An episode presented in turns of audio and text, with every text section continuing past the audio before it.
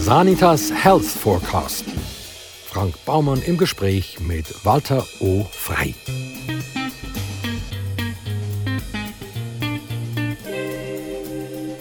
Dr. Walter O. Frei ist Facharzt für physikalische Medizin und Rehabilitation. Er ist Leiter des Swiss Olympic Medical Centers an der Uniklinik Ballchrist in Zürich.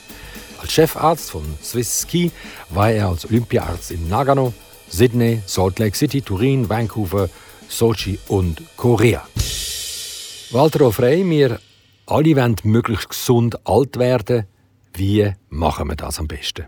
Am einfachsten gehen wir dieser Frage auf den Grund, indem wir mal einfach schauen, woher kommen wir. Also evolutionsmäßig und da ist der Mensch primär mal einfach faul. Das, äh, das sind wir auch heute noch. Das haben wir von unseren Urahnen geerbt. Aber früher, zum Unterschied von heute, haben wir keinen Kühlschrank gehabt. Äh, da haben wir nicht einfach können schnell zum Fritsch und ein Bier rausnehmen oder ein, äh, ein Joghurt oder ein Chips, sondern wir mussten jagen, wir mussten sammeln und wir mussten beim Wüstenwetter raus müssen und wenn wir Hunger hatten und nichts gefangen haben, haben wir mit Hunger noch weiterrennen, noch, noch mehr machen und so weiter. Äh, da haben wir uns müssen bewegen. In der, Mitte, in der Zwischenzeit, so 5000 Jahre später, haben wir den Kühlschrank. Wir haben x Erfindungen gemacht, aber parallel ebenfalls, dass wir faul und bequem sein können und wir sind total zum sitzenden Mensch geworden. Aber unser Chassis, unser Körper, so wie wir funktionieren, ist natürlich noch genau gleich wie damals. Das heißt, die Faulheit bleibt, sitzen dürfen wir, wir dürfen auch ein bisschen äh, liegen und gemütlich haben, aber wir müssen uns zwischendrin sehr heftig bewegen. Und zwar regelmäßig, am besten äh, täglich, mindestens jeden zweiten Tag. Und wenn wir das nicht machen, dann fehlt uns etwas Grundsätzliches, nämlich das, was der Mensch damals hat als Jäger und Sammler. Uns fehlt eine entscheidende Drüse. Und die Drüse, das ist unser bewegter Muskel. Der Muskel ist nicht nur da, um uns äh, zu befördern, dass wir eben Reli jagen oder äh, Bergtouren machen oder surfen oder weiß ich was, sondern äh, er ist ja nicht nur da, um Kilokalorien zu verbrennen, sondern er ist eben da, damit er Goodies im ganzen Körper schickt, während wir eben früher gejagt haben und so, um unseren Körper zu stehlen, fit und gesund zu machen, damit wir die Jagd überleben. Und äh, diese Drüse müssen wir einfach zum gesund bleiben und zum optimal funktionieren äh, regelmäßig betätigen. Ich fasse zusammen: Turne bis zur Urne. Ja, wenn du wirklich das so durchziehst, dann ist eben Turnen verdammt weit weg. Also du kannst äh, das ruhig dann noch ein bisschen rausschieben und einfach mal primär turnen. Das ist absolut richtig und das würde ich auch jederzeit unterschreiben. Sie selber rudern bei GC, sie spielen Tennis, spielen, Bergsteigen, klettern und schwimmen, fahren Ski, laufen lang und fahren Velo. Schaffen Sie eigentlich auch noch irgendwann irgendetwas oder machen Sie nur Sport? ja, irgendwo holt einem das Leben ein. Also am besten bin ich Skirennen gefahren in der Studentennationalmannschaft, aber äh, äh, schließlich äh, hat man dann mal einen Beruf, der einem zu 100% oder mehr ausfüllt und man hat noch Familien und Kind. Aber irgendwie versuche ich es jetzt, ähm, Bewegung mindestens jeden zweiten Tag hineinzubringen, dass ich jeden zweiten Tag eine halbe Stunde aufs Velo sitze oder aufs Rudergerät sitze oder eine Bergtour mache mit der Familie oder einfach gehen, gehen laufen. Es zählt auch, wenn wir uns einfach 10.000 Schritte am Tag machen. Das langt auch. 10.000 Schritte wollen Sie auch noch machen? Sie 10.000 Schritte, das ist also ziemlich viel. Wie schaffen Sie denn das? Ja, es, wenn ich da ähm, bei mir äh, in der äh, Praxis äh, die Stegen runterrennen, aufrennen, wir sind auf drei Stück verteilt, dann habe ich am Abend etwa 5000 Schritte. Das heisst, ich muss nehmen die anderen 5000 reinholen. Aber ich kann es natürlich auch machen, indem ich jeden zweiten Tag eine halbe Stunde bis dreiviertel Stunde ähm, auf der Hometrainer sitze oder rudere. Dann kann man das wieder ausgleichen. Also wenn jemand einen Bürojob hat und trotzdem Zeit findet, jeden Tag 10'000 Schritte zu machen, also, dann ist er also schon sehr privilegiert, oder? Ja, also die, die natürlich körperlich arbeiten, die haben es included, oder? Ähm, es geht vor allem die, die halt Bürojobs haben, die dann äh, wo dort ins äh, Defizit fallen. Und dort ist natürlich einfach so, dass man ganz einfache Tricks kann anwenden kann. Also, wenn wir in Zürich aufs Tram warten und es ist ähm, einigermaßen äh, in der Zeit drin, man kann ruhig eine Station laufen, bis wir zügig laufen und dann hat man halt äh, die Station gelaufen, man ist mit dem genau gleichen Tram am Schluss am Schaffen oder wieder die Heime. man muss, äh, man schafft es nicht, indem man einfach sagt, ja, eine Treppe statt Lift. Das gibt ein paar hundert Schritte pro Tag. Wir wohnen im äh, 20. Stock in einem Hochhaus. Aber, und müssen jeden Tag dreimal auf und ab oder Briefkasten lernen oder weiß ich was. Aber das schafft man eigentlich nicht. Man schafft um gut die Hälfte bis zwei Drittel. Aber dann muss man nur noch ein Drittel nachholen. Und das ist dann nur noch eine Viertelstunde. Da muss ich noch die runde Viertelstunde anhängen, dann sind es nicht zwei Stunden oder irgendein grosser Betrag. Weil 20 Minuten, eine halbe Stunde habe ich schon gemacht, eine Viertelstunde hänge ich an und dann bin ich safe. Welches sind denn für Nicht-Spitzensportler die sinnvollsten sportlichen Betätigungen? Also, also kommen wir jetzt ja nicht mit Joggen, obwohl sie ein grosser Jogger sind. ja, bin ich, bin ich nicht mehr. Ich bin äh, fest aufs Velo umgestiegen, weil es eben einfach gelenkschonender ist und man das mit den Jahren besser macht. Also prinzipiell ist das Wichtigste ist, dass man langsam einsteigt, dass man nicht einfach meint, ähm, so Stammtisch, wettenmässig, ähm, jetzt ähm, ab morgen gehe ich eine Stunde joggen oder gehe ich eine Stunde Velo fahren.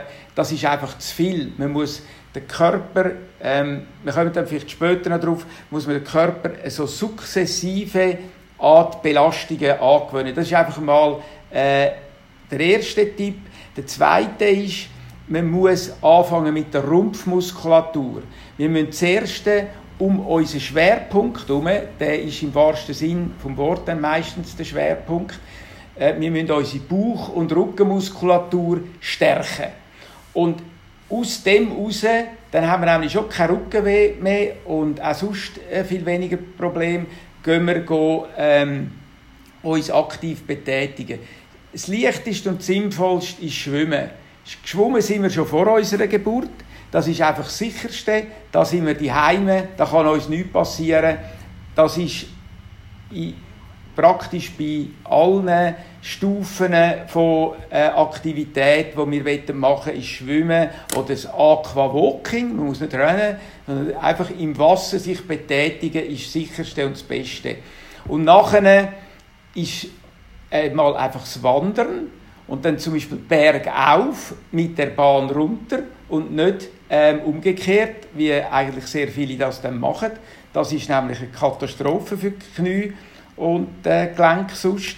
Also das ist so ein im, im Winter ist einfach schöne, weite Wanderungen machen, rauf und mit der Bergbahn oder einem Postauto wieder runter, kann man Sommer und Winter sogar machen. Jogging, sagen Sie, ist für Gelenk suboptimal, aber viele Ballsportarten sind doch auch des Teufels. Ich meine, das ganze Stop and Go, das ist für Knie doch eine Katastrophe. Das kommt eben immer darauf an, woraus, woraus raus, dass man startet und wie man es dann am Schluss gestaltet. Wenn man natürlich schaut, dass man einfach ähm, auf einem, äh, einen Untergrund hat, wo, wo weich ist und nicht so wie äh, als ich mal zu Amerika äh, eine Weile lang hat dürfen in Stanford sein, sind die immer auf dem Asphalt in der Mittagszeit bei äh, 40 Grad Celsius joggen. Da, der Asphalt ist wenigstens dann ein bisschen weicher gewesen, weil er etwas geschmolzen ist. Aber es ist für den Körper ein Horror gewesen. Aber das ist, das ist einfach, das hat man dort gemacht. Und äh, das ist jetzt eben Unsinn. Ähm, wir müssen schauen, dass wir halt dann joggen, wenn wir einfach, ähm, also wir müssen das machen, wo wir Freude haben, das, was uns gefällt. Sonst machen wir es nicht. Und wenn jetzt einer halt gern joggt, dann soll er unbedingt joggen. Aber er soll zum Beispiel bergab, soll er retour gehen, dann hat er nämlich keine Schläge mehr.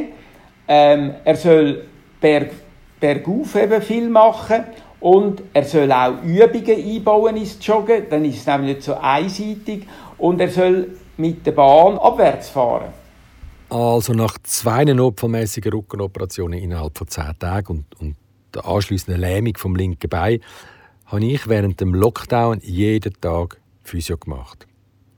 Und seit drei Monaten gehe ich jeden Morgen eine Stunde Speedwalken. Also joggen kann ich nicht wegen, wegen dem Rücken, ich glaube, das ist nicht gescheit. Also gehe eine Stunde Speedwalken, trainiere nachher dreimal eine Stunde verteilt über den Tag, äh, mit Liegestützen, Squats und Planks und weiss der Geier was alles. Also zusammenzählt sind das täglich vier Stunden Sport. Kann man auch zu viel Sport machen? Ja, ähm, das ist eine, eine ganz gute Frage, weil äh, da können sich jetzt nämlich sofort alle ausklinken, die sagen, Sport ist Mord und finden, ja, für mich, ich, nur nicht ich, Sport, oder? Ähm, ich habe nämlich gute Entschuldigung. Und das Faultier raushängen. Also prinzipiell machen wir einmal viel zu wenig. Und äh, es gilt, unsere äh, quasi Faultieradern zu eliminieren und mindestens ähm, in dem Rahmen, wie wir diskutiert haben, aktiv zu sein. Wenn wir von zu viel Sport reden, dann sind wir im Rahmen von einem Race Across America, wo wir einfach äh, zehn Tage praktisch ohne Schlafen bei brütender Hitze ähm, jeden Tag äh, 1000 äh, oder Tausende von durch die Wüste blochen, da sind wir bei solchen Beträgen. Ähm, für einen gesunden Menschen. Ein kranker Mensch ist wieder etwas anderes. Der muss natürlich den Sport dann wirklich so adaptieren, dass es geht für ihn und passt.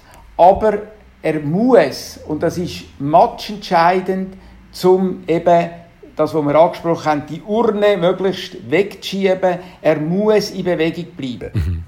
Ja, also wenn ich mich nicht so reingehängt hätte, dann, dann könnte ich jetzt nicht laufen. Aber trotzdem habe ich immer so ein bisschen das Gefühl, dass, dass das Gezabbel vielleicht könnte schädlich sein Nein, wenn man eben ein Problem hat am Körper, muss man Belastung dosieren.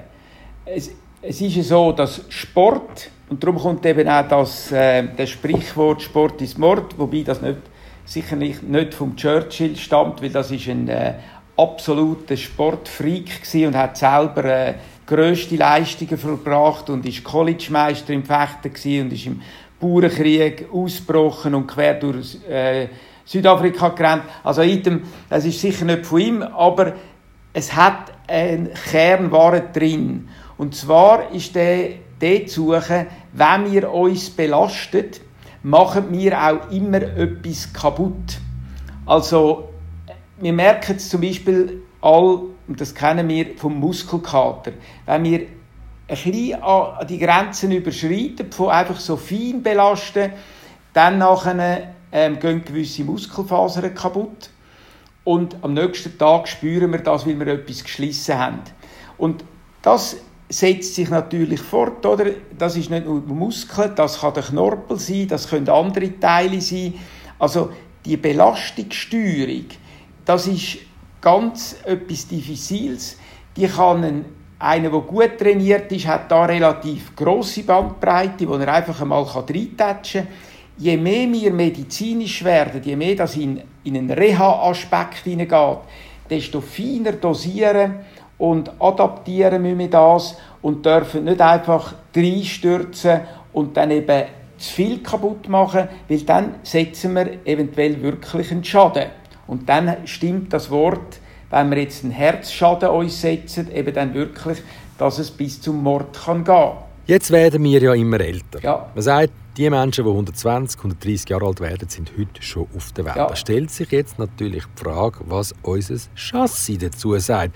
Weil das ist ja immer noch das Gleiche. Ich meine, ein Jaguar E von 1961 entspricht ja auch nicht mehr den heutigen Anforderungen. Ja. Irgendwann fängt doch einfach alles an zu lödeln und zu klappern. Man braucht Ersatzteile und zusätzliche Service etc. Ja, das stimmt fürs Auto und der Vergleich mit dem Chassis ist diesbezüglich schon richtig, aber wir sind zum Glück kein Auto. Und wir haben ja jetzt gesehen, was die Forschung und die Wissenschaft beim Herz zustande gebracht hat.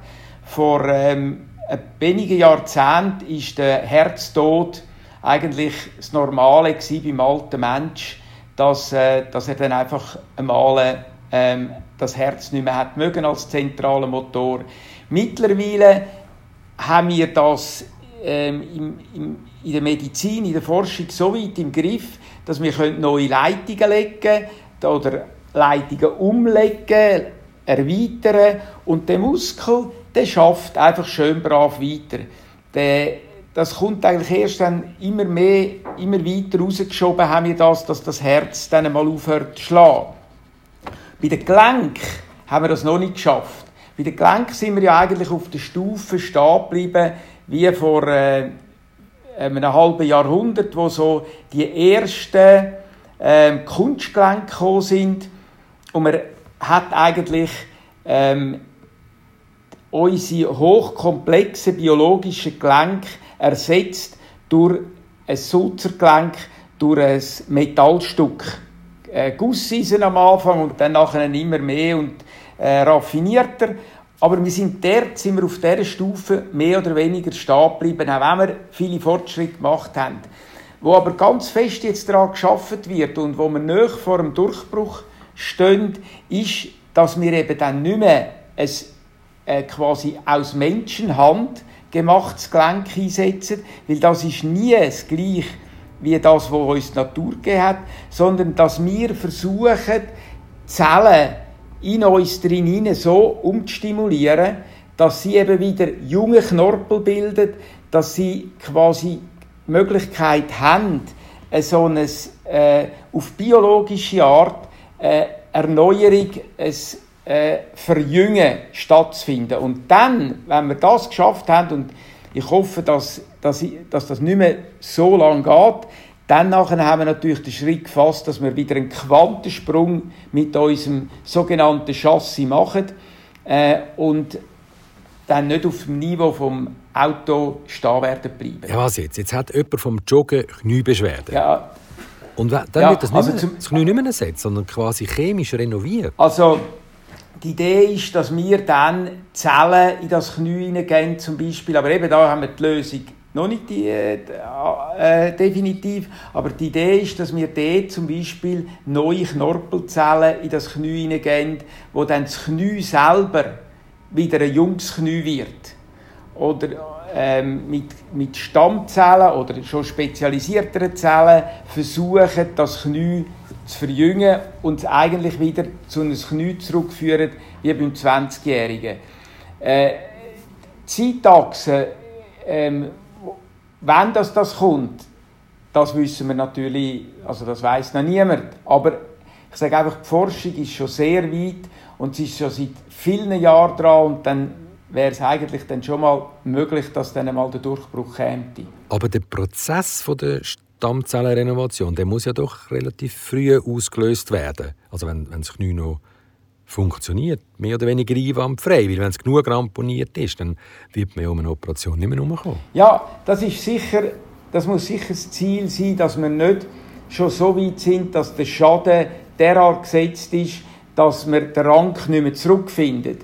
Aber dort muss ich auch wieder sagen, es ist phänomenal, was Natur uns ähm, bietet.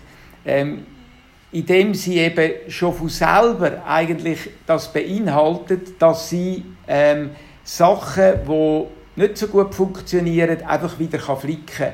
Ein künstliches ähm, Gelenk implantiert, das flickt sich nie selber. Das kann man nur rausnehmen und neu rein tun. Aber solange wir mit den eigenen Zellen arbeiten ähm, Und da schließt sich jetzt der Kreis und sie vor allem immer in Bewegung behalten. Weil das, was wir am Anfang vom Muskel gesagt haben, gilt natürlich für jede Zelle. Das gilt für Knorpelzellen wie für, für eine Gelenkkapselzelle. Wenn sie fein bewegt wird, dann wird sie so stimuliert, dass sie weiß, für was dass sie da ist und dass sie die richtigen ähm, Funktionen aufbaut, um äh, Bewegung gerecht zu werden und entsprechend uns auch ganz lang ein gutes Chassis garantieren tut. Da wäre es ja auch ziemlich hilfreich, wenn man sich einigermaßen gescheit, also bewusst ernähren würde. Das ist sicher etwas Wichtiges der Ernährung. Schlussendlich kommt es dann aufs Gesamtgewicht drauf an, weil äh, wenn wir einfach übergewichtig unsere armen Gelenke stauchen, dann, ist es, äh, dann leiden die. Man muss einfach klar in der Reihenfolge sehen. Absolut ähm, das Wichtigste ist Bewegung. Also ein Dicker, der sich viel bewegt, ist massiv gesünder als ein dünner Fauler, der leidet. Einfach, äh, man kann nicht sagen, ich esse gut, also gesund, ich ähm, liege im, äh, in der Hängematte und ich bin total gesund. Das ist, viel schlechter als umgekehrt der, der dann halt sagt, ja, ich bin ein bisschen übergewichtig. Ich rede jetzt nicht von dem massivsten ähm, Übergewichtsproblem, das ist wieder etwas anderes, aber ich habe ein bisschen Büchlein angesetzt, aber ich bin ähm, täglich meine halbe Stunde unterwegs. Der ist gesünder am Schluss als der dünne nebenzu, der sich nicht bewegt. Sollte man sich dann jetzt eher vegetarisch ernähren oder vielleicht sogar vegan? Oder darf man Fleisch essen? Es gibt ja Leute, die sagen, Fleisch ist mein Gemüse. ja, es ist, es ist so, wie wir schon am Anfang besprochen haben, ähm, stammen wir ja von irgendwo ab. Und wir sind einfach omnivor. Das heißt, wir sind alles Fresser. Und jetzt kommt es aber ein bisschen auf Ausgewogenheit drauf an. Und wir haben durchaus Zeiten gehabt, wo wir dann ein Reli hatten. Das sind dann nachher später die Metzger geworden, wo, wo man auf dem Land draussen hat. Und da hat man einfach in sich hineingefressen, im wahrsten Sinn vom Wort, äh, weil man ja einfach dann diesen Stoff zur Verfügung hat. Und nachher sind aber wieder ganz lange Zeiten gekommen, wo man nur pflanzlich sich ernährt hat. Und äh, wir müssen eigentlich das Gemisch für uns jetzt übernehmen und sagen, äh, hier und da Fleisch, ein Feinstück Fleisch, ist gesund und ist wichtig, weil es hat so viele Sachen drin, wo wir sonst sehr, sehr schwierig haben, dass, die, dass wir die aufnehmen. Aber umgekehrt, es muss nicht jeden Tag Fleisch sein. Ähm, wir können äh, einmal äh, einen fleischlosen Tag haben oder zwei. Wir können aber auch mal Fisch haben und so weiter. Wenn man das ein bisschen so in die Richtung ausdünnt, dann nachher ist man sicher auf dem goldigen Weg von der Ernährung und alle extremen Sachen liegen neben dem Mittelweg, wie wir das von der Revolution aus in unseren Rucksack bekommen haben. Ein halber Grappa zum Nacht. ja, ähm, also Alkohol ist äh, halt prinzipiell ähm, ein, äh, ein Gift. Es tut, äh, hat verschiedene negative Effekte, aber dort ist ja die berühmte, der berühmte Satz, es kommt auf die Menge an, oder?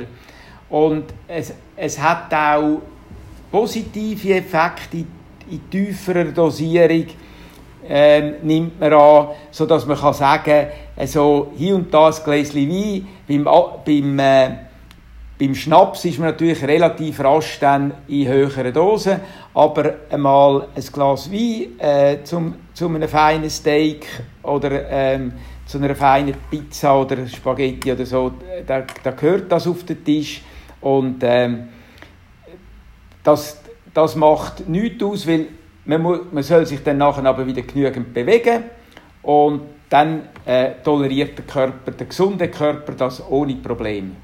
Eine ganz andere Frage. Wie steht es denn eigentlich mit dem Doping von Hobbysportlern? Gibt es das? Oder wird nur im Spitzensport ähm, Es ist sicher im Spitzensport äh, ein grösseres Problem, als man meint, ob schon wir natürlich versuchen, äh, schon präventiv vom Jungen aufwärts zu wirken, dass, dass keiner das je äh, da in den Strudel hineingezogen wird. Beim Normalsterblichen, nicht Spitzensportler, sehe ich das grössere Problem im Bereich von, vom Workaholic, wo die Nacht durchschafft, wo dann nicht mehr schlafen kann, Valium schluckt, damit er schlafen kann, ähm, Aufputschmittel schluckt am nächsten Tag, ähm, für die Sitzung zu gehen, um hellwach zu sein. Ähm, das ist nicht nur dann ein Problem vom Sport, sondern ist es ein gesellschaftliches Problem. Ich, ich sehe es im Breitensport nach unseren Untersuchungen, zum Beispiel am Zürich-Marathon, wenn man dort schaut, äh, hat es dort Leute, die echte Dopingmittel nehmen. Ähm, da, ist, da ist praktisch null ähm, im Breitensport, wo genommen wird, äußert es erlaubt, ähm, dass man mal ein bisschen Salbei reibt oder so, aber das ist, das ist kein Doping. Äh, ich sehe das Dopingproblem mehr im, äh, im gesellschaftlichen Rahmen. Jetzt sind Sie ja Leiter vom Sportmedizinischen Zentrum vom Schweizerischen Olympischen Verband und haben einen Überblick über die Sportlerinnen und Sportler. Jetzt mögen die ja von mir aus alle fit und talentiert sein. Aber was mir fehlt, das sind, das sind die grossen Characters, Namen, Vorbilder. Müssen wir die nicht auch gezielt aufbauen? Weil für die breite Bevölkerung wäre doch das toll. Die würden sie animieren, sich sportlich zu betätigen. Es ist sicher so, dass äh, wo das Angebot viel kleiner war und äh, das Schweizer Fernsehen mehr oder weniger aus einem Sender bestanden hat, ähm, dann nachher ist man einfach das schauen und ähm, der Nationenstolz, äh, wer Zwänge gewonnen hat, ist enorm gewesen. Mittlerweile ist das natürlich total verflacht. Ich sehe es einfach bei meinen Kindern, die sind jetzt 12 und 14 und die haben ihre Idol. Also ähm, für meine Tochter ist äh, Wendy Holdener einfach ihr Idol. Für meinen Sohn ist äh, Andi Ragetli, äh, wenn er da seine Sprünge macht und seine Dings, dann, dann geht er nachher gerade aufs Trampolin und versucht alles nachzumachen. Man schaut es natürlich nicht mehr, man muss nicht mehr heimrennen. Man kann es ja jederzeit abladen. Und man, man muss aufpassen als Eltern, dass dann eben nicht jederzeit, wirklich jederzeit ist, sondern dass es dann irgendwie in einem gewissen Setting drin bleibt. Aber ähm, meine Tochter ist, äh, schaut die Wände und zeichnet die Wände und schreibt die Wände. Ähm, die Idol, die wird es immer geben. Es ist jetzt nicht mehr so, dass die Nation eben auf einen TV-Sender oder eine Radiosendung fixiert ist, sondern dass das halt alles offen ist und man es jederzeit abrufen kann. Und darum ist es verflacht. Aber Idol gibt es und gerade im Sportbereich. Und ähm, das ist auch schön und wichtig für die Gesunderhaltung von, von uns, allen, langfristig von der Gesellschaft. Was denken Sie, welche Richtung wird sich dann der Sport entwickeln? Wird der Spitzensport breiter? Oder werden die Leute gar keine herkömmlichen Sportarten mehr betreiben und sich nur noch auf ihre Fitness konzentrieren? Ich meine, es gibt so viele sportliche Betätigungen, die wir früher ja noch gar noch nicht hatten, zum Beispiel Nordic Walking oder Stand-Up-Paddling. Und dort braucht es ja dann eigentlich kein Idol. Nein, ich glaube, es wird immer Idol brauchen und es wird immer Spitzen brauchen und äh, die Sportarten werden wahrscheinlich äh, wechseln. Also man sieht es ja den Olympischen Spielen an wie da sich äh, die Breite verschoben hat, die völlig andere Sportarten rein, wo, wo wieder die Jungen dann je nachdem mehr anspricht. Aber dass wir jemandem nacheifern, das glaube ich, das ist im tiefsten Kern vom Mensch drin. Er, er braucht ein Vorbild, er, er will äh, äh, Leute haben, die er kann bewundern kann.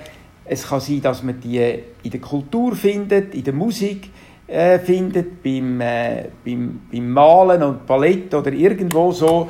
Aber es wird, der Sport wird sein, seine Scheibe behalten, weil es gibt rund ein Drittel der Menschen, wo Sport wirklich als, äh, sie nicht, es ist nicht die Mehrheit, aber es ist ein guter Drittel, wo wirklich sehr, sehr sportaffin ist und die werden immer äh, im Sport ihre Idol finden. In anderen Sportarten vielleicht als früher, aber der Sport, der Spitzensport wird sich äh, bleibend durchsetzen.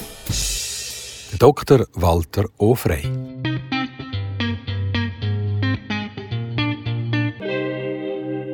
Weitere Einblicke in die Gesundheit der Zukunft finden sich im Bestseller Sanitas Health Forecast. Und den gibt's überall, wo es gute Bücher gibt.